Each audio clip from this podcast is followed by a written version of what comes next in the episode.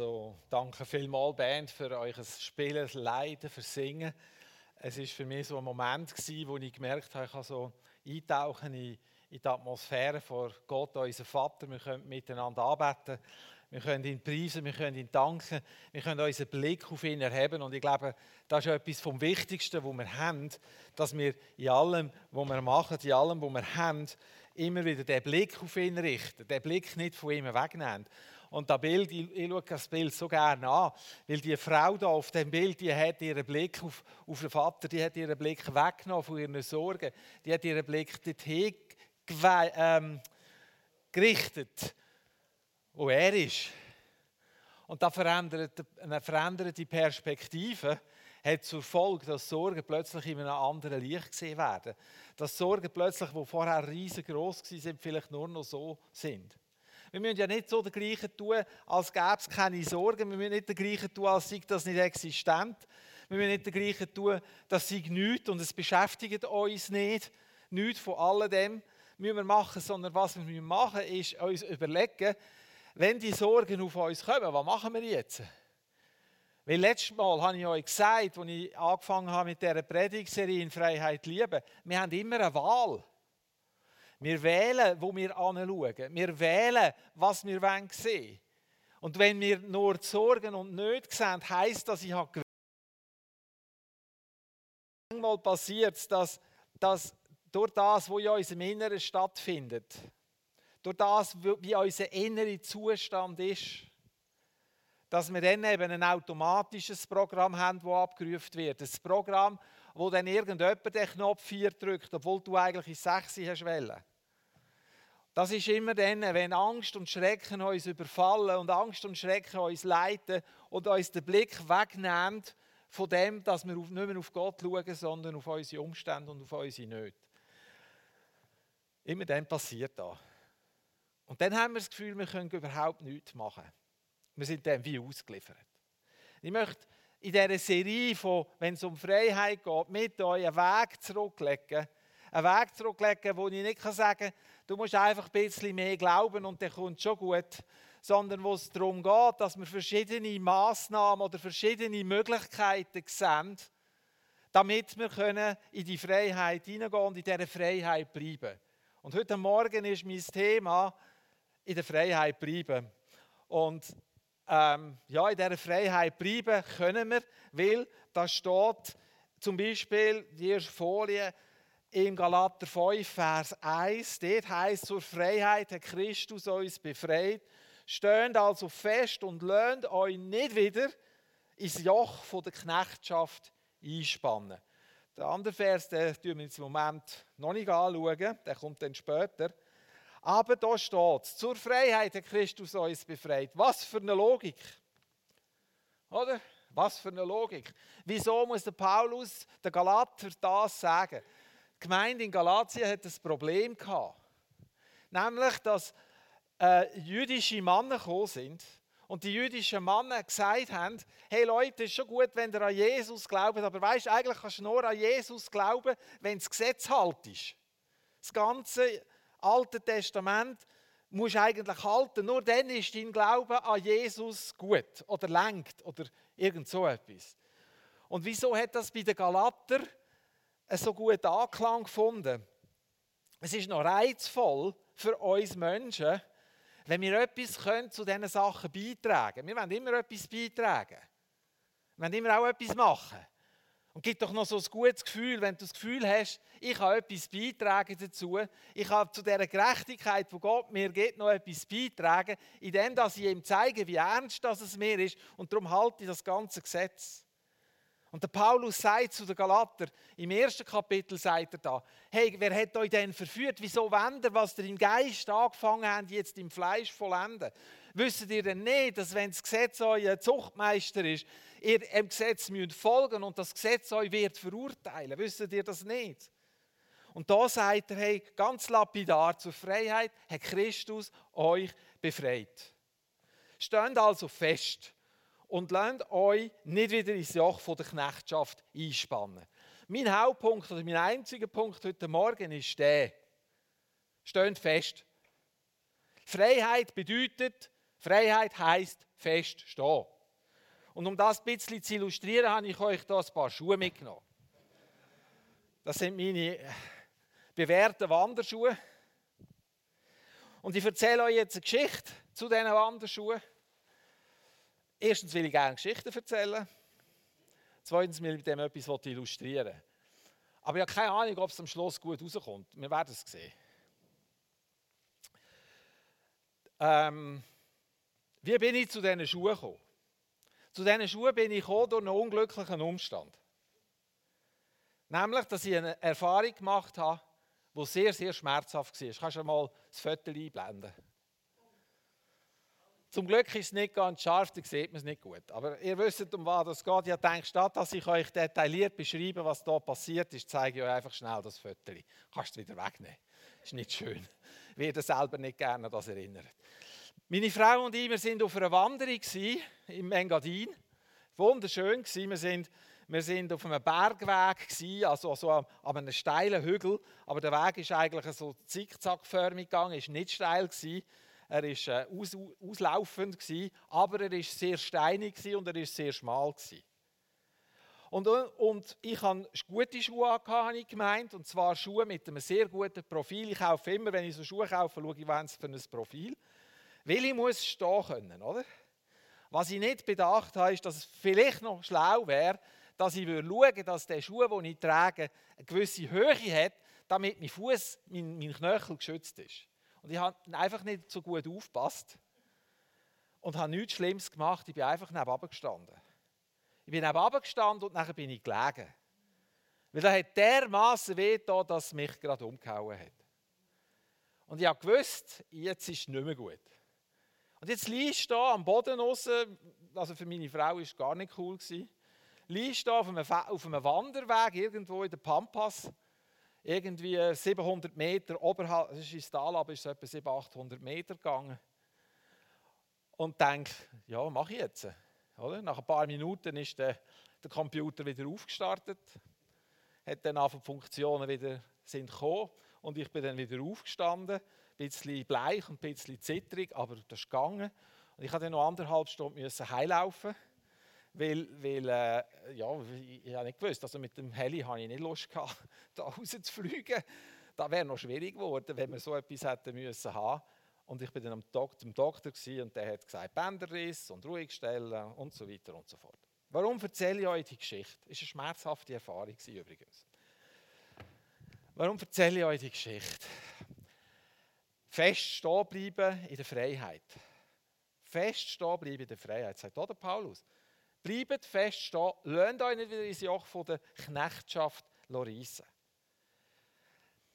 Was meine ich mit dem Beispiel? Wir alle, wir machen schmerzhafte Erfahrungen. Hast du das gewusst? Was für eine Weisheit ist in diesem Satz. Schmerzhafte Erfahrungen ist etwas, das unser Leben prägt, und zwar seit eigentlich wir auf dem Planeten rumlaufen, seit dass wir da sind. Schmerzen ist etwas, was, zu uns, was jeder von uns kennt. Ist jemand da, der noch nie Schmerz empfunden hat, körperlich oder seelisch? Ist jemand da, der das noch nie hat, der sagt, nein, mir geht es immer gut, ich bin so cool drauf, da spüre ich gar nichts. Wenn du so tickst, dann denke ich auch, dass du keine Freude spürst, weil irgendetwas stimmt dann mit dir nicht. Also schmerzhafte Erfahrungen machen wir schon als kleine Kinder. Und ich gehe da nicht weiter ins Detail, aber ich nenne einfach ein Stichwort: heiße Kochplatte. Wer hat schon mal eine heiße Kochplatte angelenkt? Ah, doch! Hätte ich nicht gedacht. Nein, was ist passiert, wenn der heiße Kochplatte anlangt? Sehr angenehm, oder? Machen Sie jeden Tag wieder. Einmal genügt, oder? Einmal ist genug. Machst nicht das zweite Mal. Schmerzen vermeiden. Wir wollen also Schmerzen vermeiden. Jetzt kommt Jesus und sagt, ich habe euch zur Freiheit frei gemacht. Was bedeutet das? Es bedeutet, er hat unsere Lasten getragen.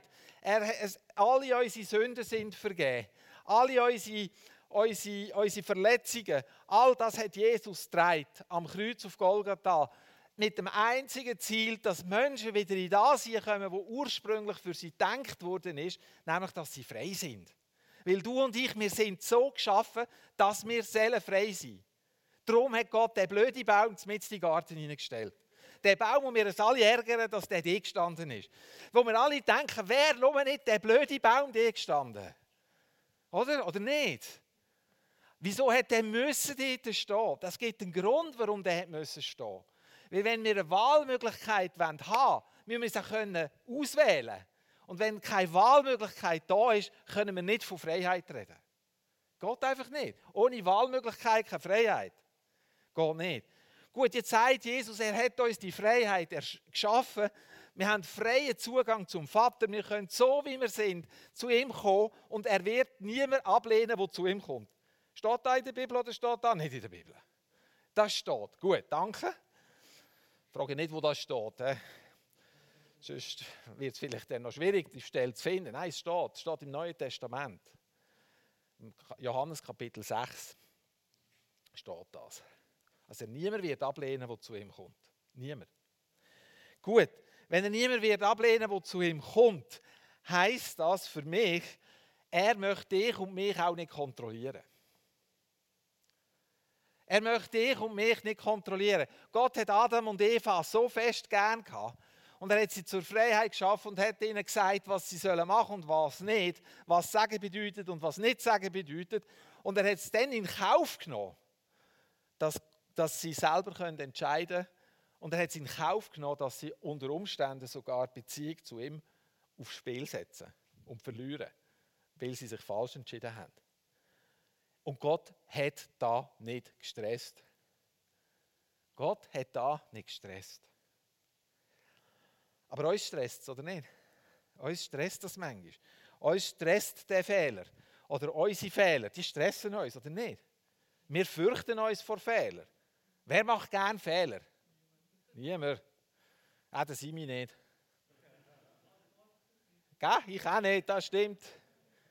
Niemand macht gern Fehler, weil wir lernen von klein an, dass Fehler machen nicht gut ist.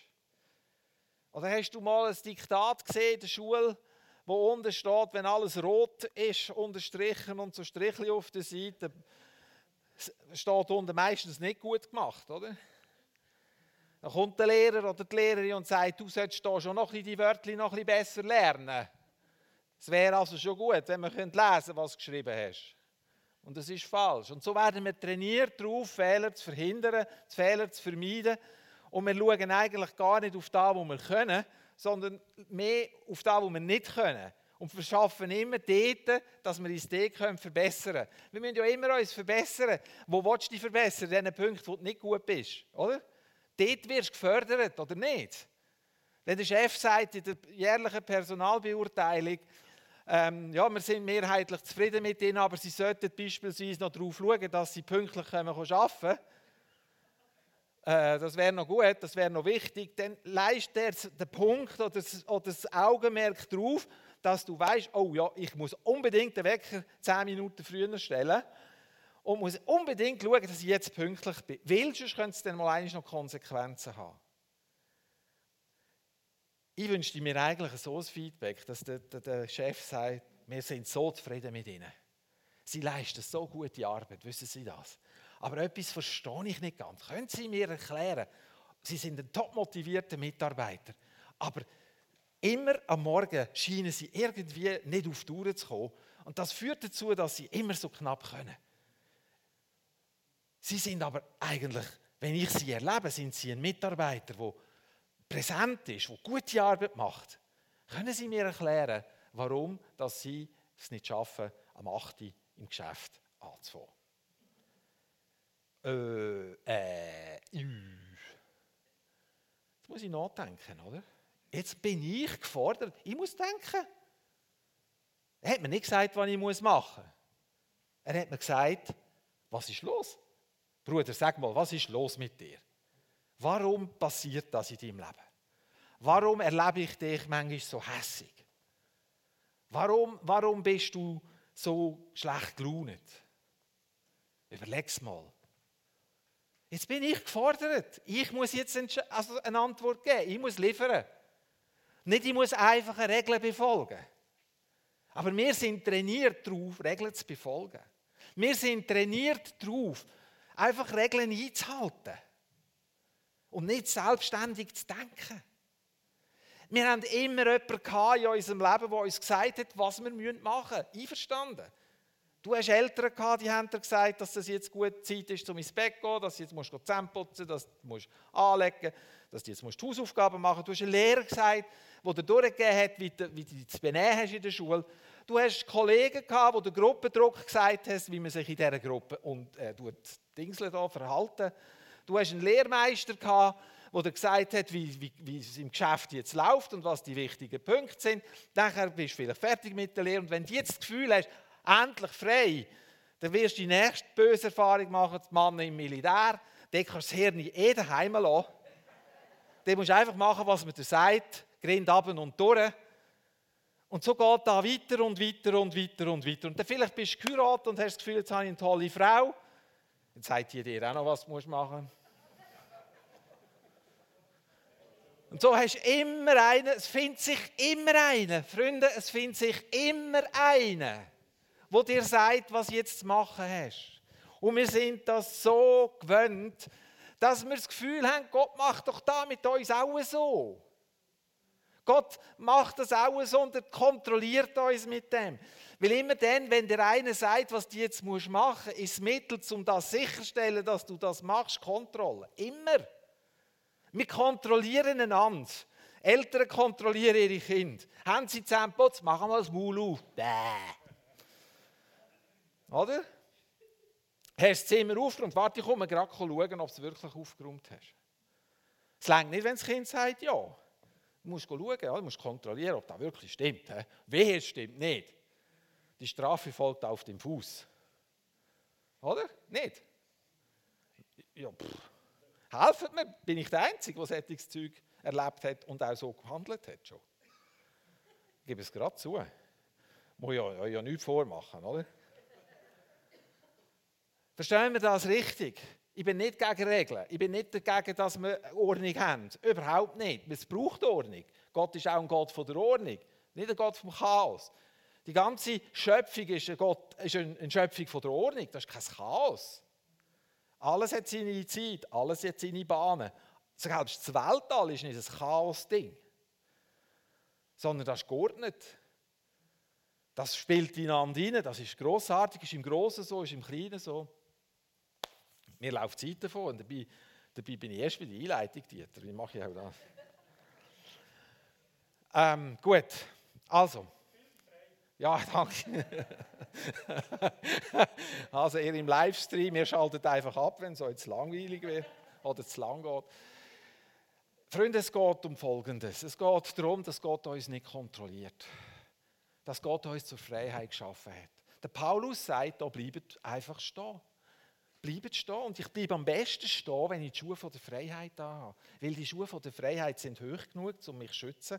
Und sie sind haben ein, ein Profil, wo ich auf felsigem Grund stehe. Ich hoffe nicht, dass jemand von uns, der da ist, oder jemand, der die am Livestream zuschaut, zu diesen Touristen gehört, die mit Sandalen und Flipflops in den Bergen rumschicken. Ich hoffe es wirklich nicht. Und wie mein Beispiel, obwohl ich das ja nicht gemacht habe, obwohl ich Schuhe hatte, die ein gutes Profil haben, das ist mir wichtig, ein gutes Profil, angehabt habe ich doch nicht darauf acht dass ich für diese Wanderung andere Schuhe gebraucht habe und habe mich verletzt und eine schmerzhafte Erfahrung davongetragen. Hm? Gott kontrolliert dich nicht. Gott kontrolliert dich nicht. Er schaut nicht, wie viele Fehler du gemacht hast oder machst. Er schaut nicht, was Verhaltungen stimmen oder nicht stimmen. Klar, äh, wenn wir Dinge leben, wo man nicht sollte, ist das nicht förderlich. Aber es ist nicht so, dass Gott dich kontrolliert. Als ich anfangen, mit Jesus unterwegs war, als ich jünger war, bin noch ein bisschen als jetzt, bin immer noch jung, aber nicht ganz so jung wie auch schon, dann habe ich immer gewartet darauf, dass irgendwann meine, meine Verfehlungen mich einholen würden und dass dann die Strafe schon mal kommt. Das ist einfach nie passiert.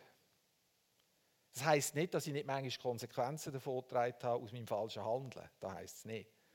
Aber wenn es darum geht, dass Gott mich straft, dass Gott mich kontrolliert, dass Gott in der Polizist hinter der Ecke steht und aufschreibt und ein Foto von mir macht, weil ich schnell um die Kurve geflitzt bin. Nein, das macht Gott nicht. Und das macht uns Angst, Freunde. Weil wir wachsen mit Werkzeugen auf, wo wir kontrolliert werden. Und ganz, ganz viele Leute haben ein Problem mit Kontrolle. Die Schweizer sowieso. Das ist in unserer, in unserer Volkskultur. Kontrolle, die individuelle Freiheit geht in diesem Land über alles. Oder? Darum ist der Berse jetzt ein Diktator. Weil der uns sagt, was wir jetzt zu machen haben. Was denken ihr, warum haben wir sieben Bundesräte? Und wieso wechselt im Bundesrat jedes Jahr der Bundespräsident? Wieso haben wir zwei Parlamentskammern? Das einzige Grund ist Kontrolle. Einer kontrolliert den anderen, dass keiner zu viel Macht hat. Was steht hinter der Kontrolle? Hinter der Kontrolle stehen schmerzhafte Erfahrungen, Verletzungen, Angst. Du, es gibt Menschen, die, wenn, wenn Schmerz droht, die reagieren folgendermaßen: Die greifen an. Kennst du solche? Wenn die Schmerz befürchten, weißt du, was passiert? Die klepfen da rein. Bevor du gemerkt hast, was schellt, hat schon geschlagen. Die klepfen da rein. Die gehen nach einem Motto, ich spüre, da kommt vielleicht etwas und bevor du so weit bist, dass du kannst angreifen kannst, hau wieder schnell eine, dass Ruhe ist. Dann gibt es andere, wenn die Schmerz befürchten, in Beziehungen, ich rede immer von Beziehungen, wisst ihr, was die machen? Die hauen ab. Kennen ihr so Leute, die abhauen? Die hauen nicht unbedingt ab körperlich, also sie sind körperlich noch anwesend, aber das ist ja gerade alles, was noch da ist. Und dann gibt es die dritte und ich gehöre tendenziell eher zu denen. Die, sind, die, sind, die werden zu Salzsäulen. Die könnte ich also nehmen und in eine Kuhherde einstellen und die Kuhherde würde die abschlecken. Die werden zur Salzsäule. Zur Salzsäule. Die erstarren. Das Ziel von all dem Verhalten ist immer das gleiche. Distanz. Distanz reinbringen, um wieder sicher sich zu fühlen. Und die Ursache ist immer die gleiche. Es ist nichts anderes als Angst. Es ist nichts anderes als Angst. So, wenn wir aufwachsen mit, mit den Werkzeugen der Kontrolle, wenn man dich kontrolliert hat, im Schulsystem, im Staatssystem, wo auch immer, in was für einem System auch immer, dann ist Kontrolle ein Werkzeug, das du lehrst und wo du für dich herausfindest, dass wenn ich Kontrolle habe, dass es mir dann einigermaßen gut geht. Also werde ich in meiner Beziehung ein Werkzeug von der Kontrolle haben, weil nämlich es ganz gefährlich ist, wenn ich den anderen nicht kontrollieren kann, habe ich nicht im Griff, was er macht. Und wenn ich nicht im Griff habe, was er macht, muss ich mich fürchten, weil ich weiß nicht, was passiert.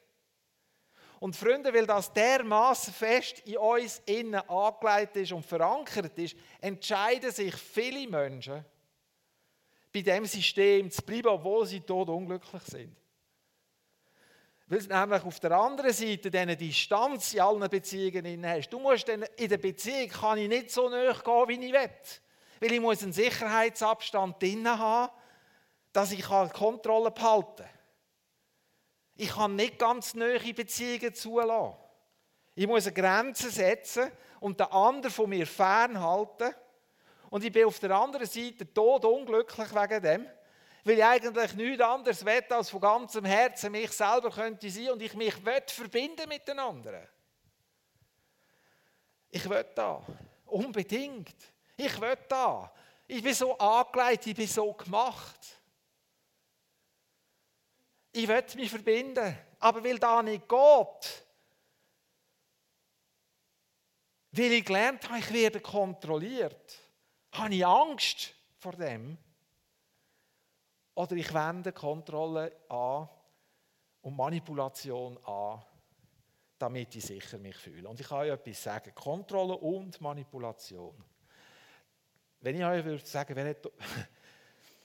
Soll ich mal fragen? Nein, ich mache es nicht. Fragen, ich könnte mal fragen, wer hat von euch so ein Problem mit Kontrolle? das ist aber schnell gekommen. Ich glaube, dass alle von uns ein Problem haben mit Kontrolle. Also ich bin jetzt ein bisschen fies, gell? Vielleicht sagst du, nein, ich spüre nichts von dem. Ja, das ist eben das Fies an der Kontrolle, dass man manchmal nichts spürt. Weißt du, kennst Sätze wie, ja, das ist ja nur gut gemeint. Kennt ihr so Sätze? Weißt du, du musst schon verstehen, ich habe es nur gut gemeint. Darum habe ich das wollen. Verstand es doch, ich, ich setze jetzt Kontrollen ein, weil ich es gut meine. Oh, wie tönt das fromm, oder nicht? Das ist doch Liebe pur. Du musst dich jetzt kontrollieren, weißt, weil ich weiß besser, was du jetzt musst entscheiden musst, du. Du kannst das eben nicht. Du bist ein bisschen zu dumm. Weißt du, du bist noch zu klein oder noch zu schwach, noch zu unerfahren. Oh, ich sage euch etwas, wenn man die Leute nicht kontrollieren kann, das ist so schlimm. Wo, ich, wo, ich, wo eine von unseren, unseren, unseren Dings, Töchtern 18 war, wo sie 18 geworden ist, äh, also schon vorher, also schon in der Pubertät, haben die gar nicht mehr gerne gehabt, wenn man sie kontrolliert hat. Ähm, eigentlich vorher schon nicht. Und es ist lang gegangen, bis ich es begriffen habe. Aber sie hat mir es dann schon so beigebracht, dass ich es begriffen habe. Ähm, ich es ja immer bewahren vor Schaden. Wir wollen unsere Kinder immer bewahren vor Schaden. Und es ist so schlimm zum Zuschauen, wenn du etwas beobachtest bei deinen Kindern, wo du siehst, jetzt laufen sie in eine Wand rein und du kannst sie nicht bewahren. Und ab einem gewissen Alter kannst du sie wirklich nicht mehr bewahren. Schaut, die Leute sagen nicht, tun euch Kind, wollt euch Kind einfach alles machen.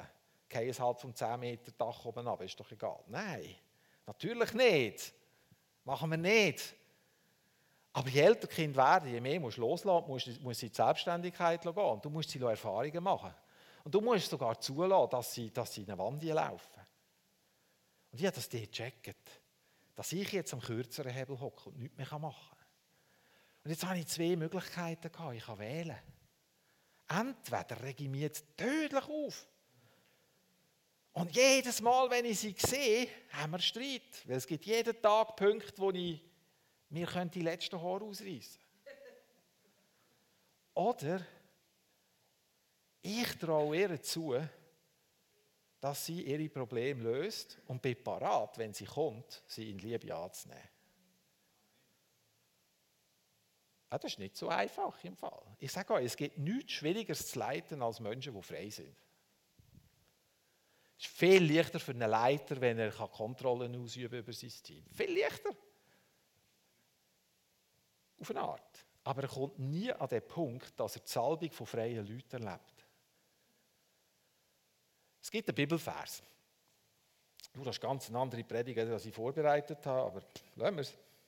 Hoffentlich weiss ich die im zweiten Gottesdienst auch noch. Im 1. Johannes 4,18 steht, wo die Liebe regiert, hat die Angst keinen Platz. Gottes vollkommene Liebe vertreibt jede Angst. Angst hat man nämlich dann, wenn man mit einer Strafe rechnen muss. Wer sich also noch vor dem Gericht fürchtet, bei dem ist die Liebe noch nicht zum vollen Durchbruch gekommen. Wo die Liebe regiert, hat Angst keinen Platz. Und genau um das geht es, Freunde. Wenn, wir, wenn Kontrolle ein Werkzeug ist in deinem Leben, das du bis jetzt gebraucht hast und das Gefühl gehabt hast, wenn du andere kannst kontrollieren kannst, dann geht es dir gut. Dann sage ich dir heute, verabschiede dich bitte von diesem Werkzeug. Verabschiede dich von diesen alten Mustern. Gang weg von dem Punkt. Nimm die Freiheit, die Christus dir gegeben hat, und bleib in dieser Freiheit stehen.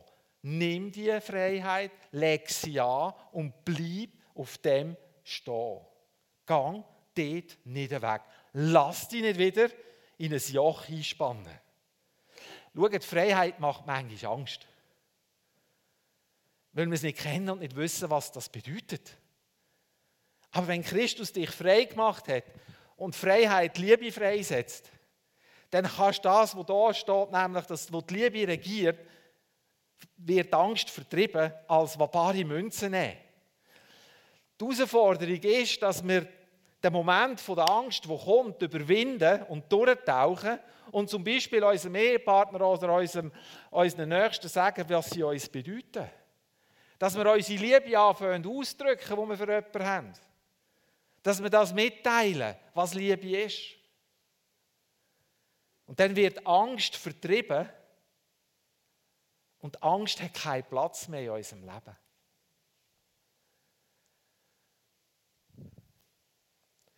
Im Psalm 32 heißt dass Gott uns mit seinen Augen leiten